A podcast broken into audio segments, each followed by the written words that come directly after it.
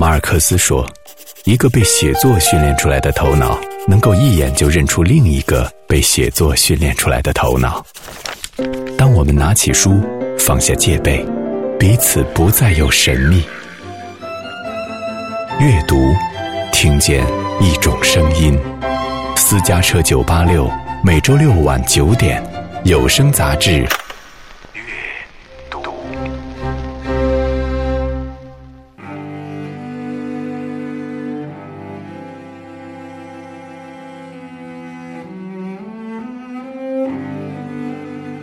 大家好，我是小轩，这里是音乐广播出品的一档读书节目《阅读》，每周六晚九点，我们用文字感受这个世界。今天要分享的是作家余华的一本小书，也是他的一本音乐笔记，叫《音乐影响了我的写作》。先来听这首由罗伯特·罗伯维奇演奏的巴赫的大提琴组曲。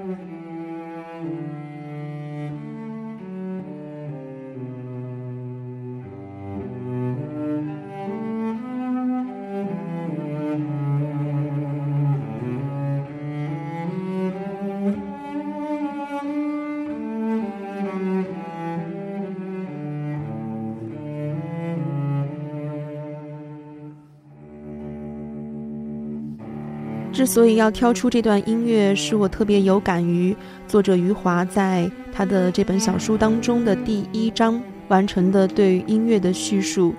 他说：“这是罗伯特·罗伯维奇的大提琴，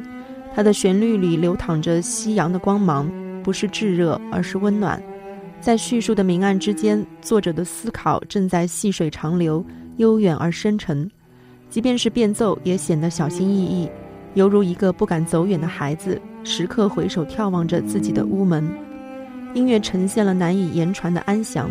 与作者的其他室内乐作品一样，内省的精神在抒情里时隐时现，仿佛是流动之水的跳跃，沉而不亮。在这里，作者是那样的严肃，一丝不苟，他似乎正在指责自己，他在挥之不去的遗憾、内疚和感伤里，让思想独自前行，苦行僧一般的行走在荒漠之中。或者伫立在一片无边无际的水之间，自嘲地凝视着自己的倒影。重要的是，无论指责还是自嘲，作者都表达了对自己深深的爱意。这不是自暴自弃的作品，而是一个无限热爱自己的人对自己不满和失望之后所发出的叹息。这样的叹息似乎比欣赏和赞美更加充满了爱的声音，缓缓地构成了他作品里最动人的品质。这样的语言符合我对余华小说风格一以贯之的印象。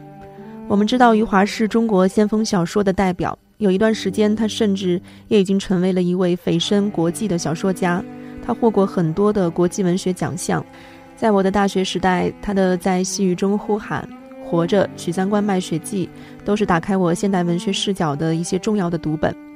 跟同时代的，或者说跟中国现当代的主流文学写作相比，他的确是一位具有颠覆性的学院派作家。我觉得他一直有中国文学最为尖锐和辛辣的笔调。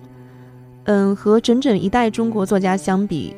文学对于余华而言，与其说是一种压抑不住的才情的释放，不如说是对单调生活的一种最有效的逃离。就像余华说自己在生活中是一个。没有主见的人，所以每次都是跟着感觉走。所以在一九八二年，在余华二十二岁的时候，他决定成为一名作家。呃，之前的五年，他每天八个小时都在浙江一个叫做海盐的小县城里的一所牙科医院里面拔牙。他相信至少自己见过上万张嘴。后来没想到，他真的成为了一个可以掌握语言的人。我觉得中国文学应该感谢他在。那一年做的一个大胆的决定，所以才有了像北村苏童、葛飞这样一些在八零年代的最后几年让中国文坛感觉到兴奋的年轻人，他们正在探索一种与众不同的写作方式。在某一段时间里，余华好像是写作精力特别旺盛的一个作家，因为我记得特别清楚，在《细雨中呼喊》《活着》和《许三观卖血记》，包括后来的《兄弟》的上半部分，我几乎都是一气呵成看完的。当时只有惊叹和震撼，我非常迷恋他那种特别赤裸又深刻的文艺气质。然而在《兄弟》之后，这个作家好像就从我的视野里消失了。他确实再也没有什么大的动静，只有一些零散的、陆陆续续发表的随笔和散文。一直到三年前，二零一三年，他的《第七天》出版，我又再看到了余华的名字。不过，大家对于这个小说确实有一些公允的评价和质疑，觉得他的叙述相对之前而言过于平庸，似乎只有东拼西凑的一些见闻。从文学的观感上来看，很难相信这个是余华七年之后再次出山的作品，它更像是一种匆忙的社会言论。不过，这也让我们看到了一个迈入中年的先锋小说家，他企图面对变化中的社会的一种反应。作为余华来讲，这是一个大胆的冒险，因为很少有作家愿意去书写他当下的这个时代，因为他无法真正的抽离出来，去客观的评价和讲述。不过，这样一个大的社会，也确实在如今让我们看到了很多戏剧化的、非常态、非理性的存在。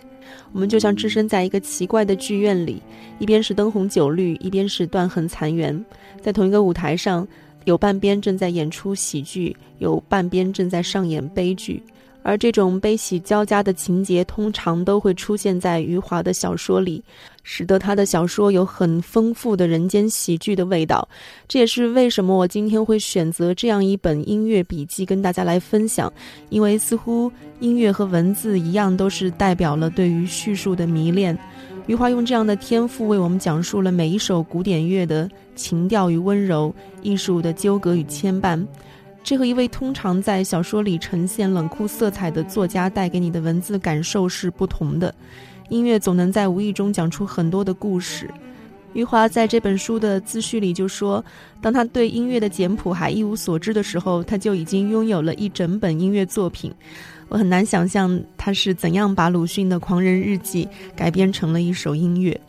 这些文章大多是他在九八九九年和两千零一年之间写作的，包括了有音乐的叙述、高潮、肖斯塔科维奇和霍桑、第七交响曲和红字、灵感、否定、色彩、字与音这样几个章节。我特别喜欢他在字与音的首句写到的这个句子，他说。博尔赫斯在但丁的诗句里听到了声音，他举例《地狱篇》第五唱中的最后一句：“倒下了，就像死去的躯体倒下。”博尔赫斯说：“为什么令人难忘？就因为他有倒下的回响。”他感到但丁写出了自己的想象。出于类似的原因，博尔赫斯认为自己发现了但丁的力度和精美。关于精美，他补充道。我们总是只关注佛罗伦萨诗人的阴冷与严谨，却忘却了作品所赋予的美感、愉悦和温柔。如果想在阅读中获得更多的声响，那么荷马史诗比神曲更容易使我们满足。当写到阿开亚人铺开他们的军队时，荷马用了人丁之多，就像春天的树叶和鲜花，又像不同部落的苍蝇成群结队地飞旋在羊群周围。在《伊利亚特》里，仅仅为了表明统帅船队的首领和海船的数目，荷马就动用了三百多行诗句，犹如一场席卷而来的风暴。荷马史诗铺天盖地般的风格，几乎容纳了世上所能发出的所有声响。然而，在众声喧哗的场景后面，叙述却是在宁静地展开。当这些渴望流血牺牲的希腊人的祖先来到道路上，荷马的诗句如同巴赫的旋律一样优美。清晰和通俗，在余华看来，音与字或者诗与音乐，就永远像两个对等势力在竞争着，有着完全不同的，然而却是十分相似的强大。其实很多的作家都写过音乐，最典型的就是村上春树。我记得我在节目里介绍过他的一本书，叫《没有女人的男人们》。在每一个精心铺陈的文字场景中，每一个短篇都好像跟一首音乐或者是一个乐队对应。其实从村上的第一本小说《且听风吟》开始，他的小说就成为了村上私人音乐的导读，无论古典、爵士还是摇滚流行，都无一例外。还有罗曼·罗兰的《约翰·克里斯朵夫》，里面有大段大段的关于乐曲的描写，浓墨重彩的写了一种对音乐的感觉。还有作家肖复兴，我曾经记得也写过一本叫做《音乐笔记》的书。这本书与余华的这本八万字的小书比起来，那确实是一本厚得多的随笔，有三十四万字，也是用各种的意象来比拟和描摹对音乐的感受。不过余华好像没有直接钻到音乐里面去，用各种的词汇去赞美某一个乐曲或者是旋律。他也写自己对音乐的感觉，不过通常是通过比较、否定，然后用各种感官去让你重述对于一种音乐的感受。比如他写勃拉姆斯的第一号大提琴奏鸣曲，他是这么写的：在那个时代，勃拉姆斯是一个热爱旧音乐的人，他像一个真诚的追星族那样。珍藏着莫扎特的 G 小调交响乐、海顿作品二十号弦乐四重奏和贝多芬的海默克拉维等名曲的素描簿，并且为出版社编辑了第一本完整的莫扎特作品集和舒伯特的部分交响乐。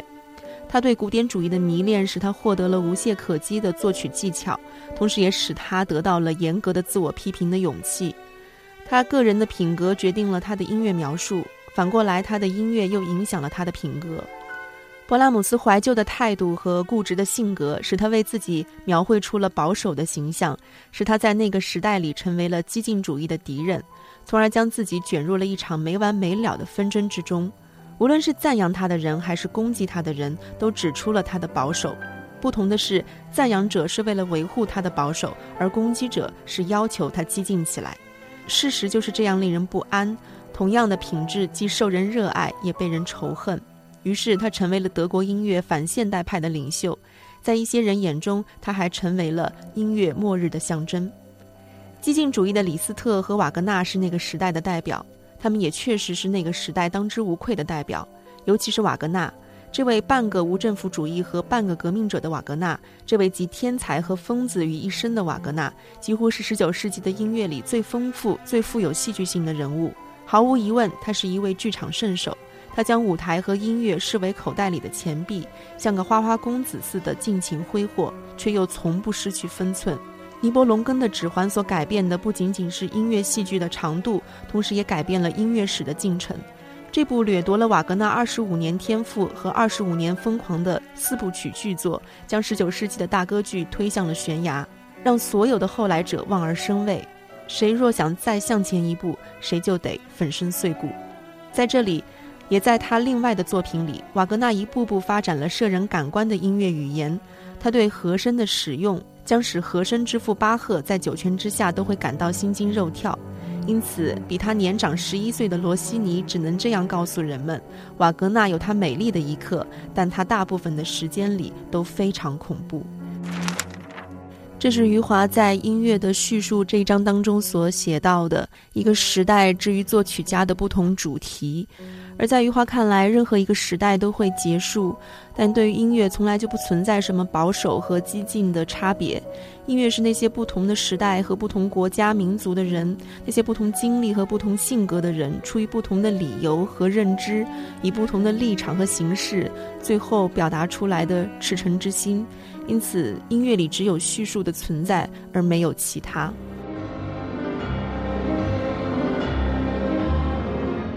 同样，在色彩这个章节中，余华提到了我特别喜欢的一位俄罗斯音乐大师拉赫玛尼诺夫。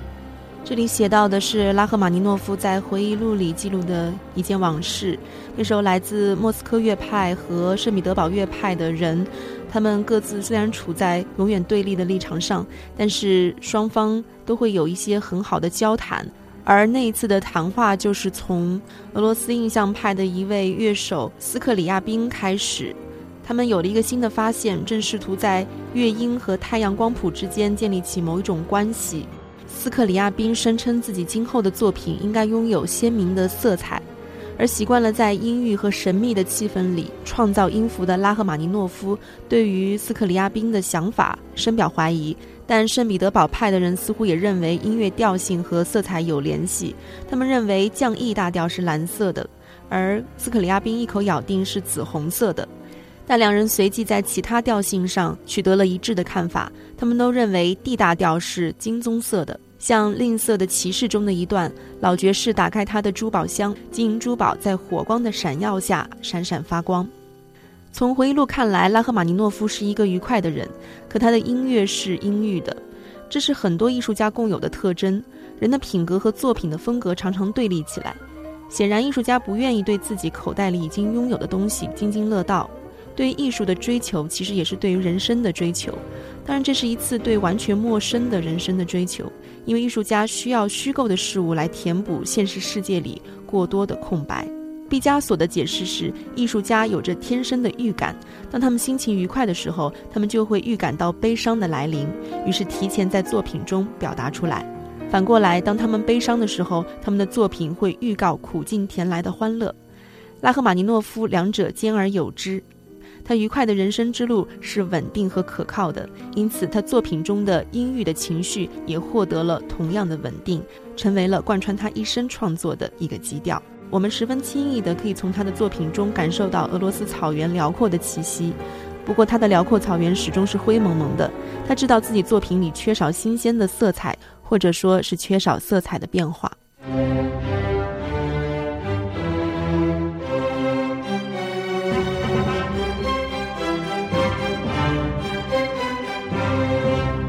我们再来看他在高潮这个章节中所写到的一位原苏联的作曲家肖斯塔科维奇。他说，肖斯塔科维奇在一九四一年完成作品编号六十的第七交响曲。这一年，希特勒的德国以三十二个步兵师、四个摩托化师、四个坦克师和一个骑兵旅，还有六千门大炮、四千五百门迫击炮和一千多架飞机，猛烈地进攻列宁格勒。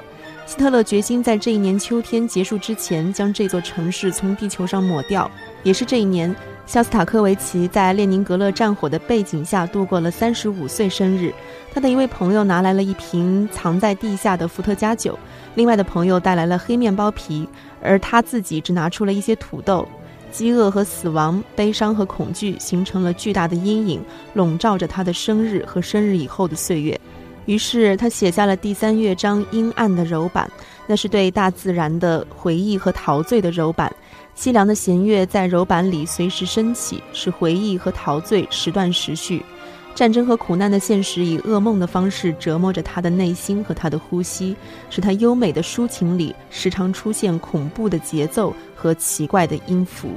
在这一章里，余华把肖斯塔科维奇的音乐和美国作家霍桑的代表作《红字》放在了一起。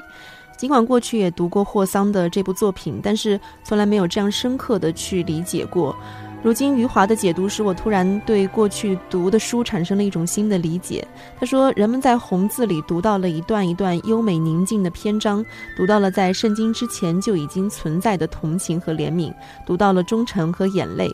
霍桑和肖斯塔科维奇，一位是一八零四年至一八六四年之间出现的美国人，而另外一位是一九零六年至一九七五年间出现的俄国人。时间倒转了一个世纪，在一个世纪的痛苦和欢乐之前，是另一个世纪的记忆和沉默。他们置身在两个截然不同的时代，然而对于内心的坚持却是一样的固执，一样的密不透风。他们的某些神秘的一致性，使他们获得了类似的方式，在岁月一样漫长的叙述里去经历共同的高潮。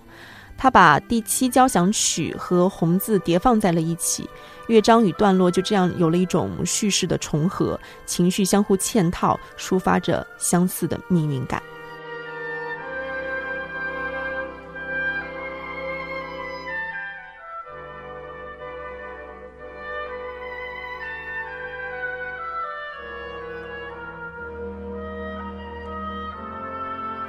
当然，除了这种强烈的认同，在否定为主题的章节中，他也举出了作曲家之间对于同一段乐曲在理解上的分歧。比如，法国作曲家伯辽兹就在他的回忆录里毫不避讳地写了他对于莫扎特歌剧《唐璜》和《费加罗婚礼》的看法，他并不对莫扎特在某些章节的处理持有一些热情的态度。比如说，莫扎特为唐娜安娜写的那一段就被他认为是很差的音乐。它出现在第二幕叙述的女高音的唱段上，